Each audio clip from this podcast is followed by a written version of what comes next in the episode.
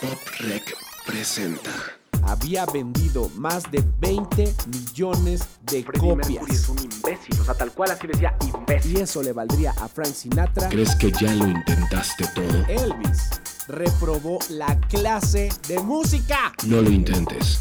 Consíguelo. La autopsia a Muerte por paro y empiezan a cardíaco. sacar notas diciendo que Whitney Houston es gay. El éxito no es para todos. Los más inteligentes. Porque de talentosos, hermano, están llenos los bares. Que Michael forma parte de las filas de los Jackson. Fracasar no es una opción. El día que te lo tomes en serio, las cosas van a ser distintas. Pero si prefieres no llorar, es mejor que te retires. Es para los ganadores, para los que están dispuestos a romperla.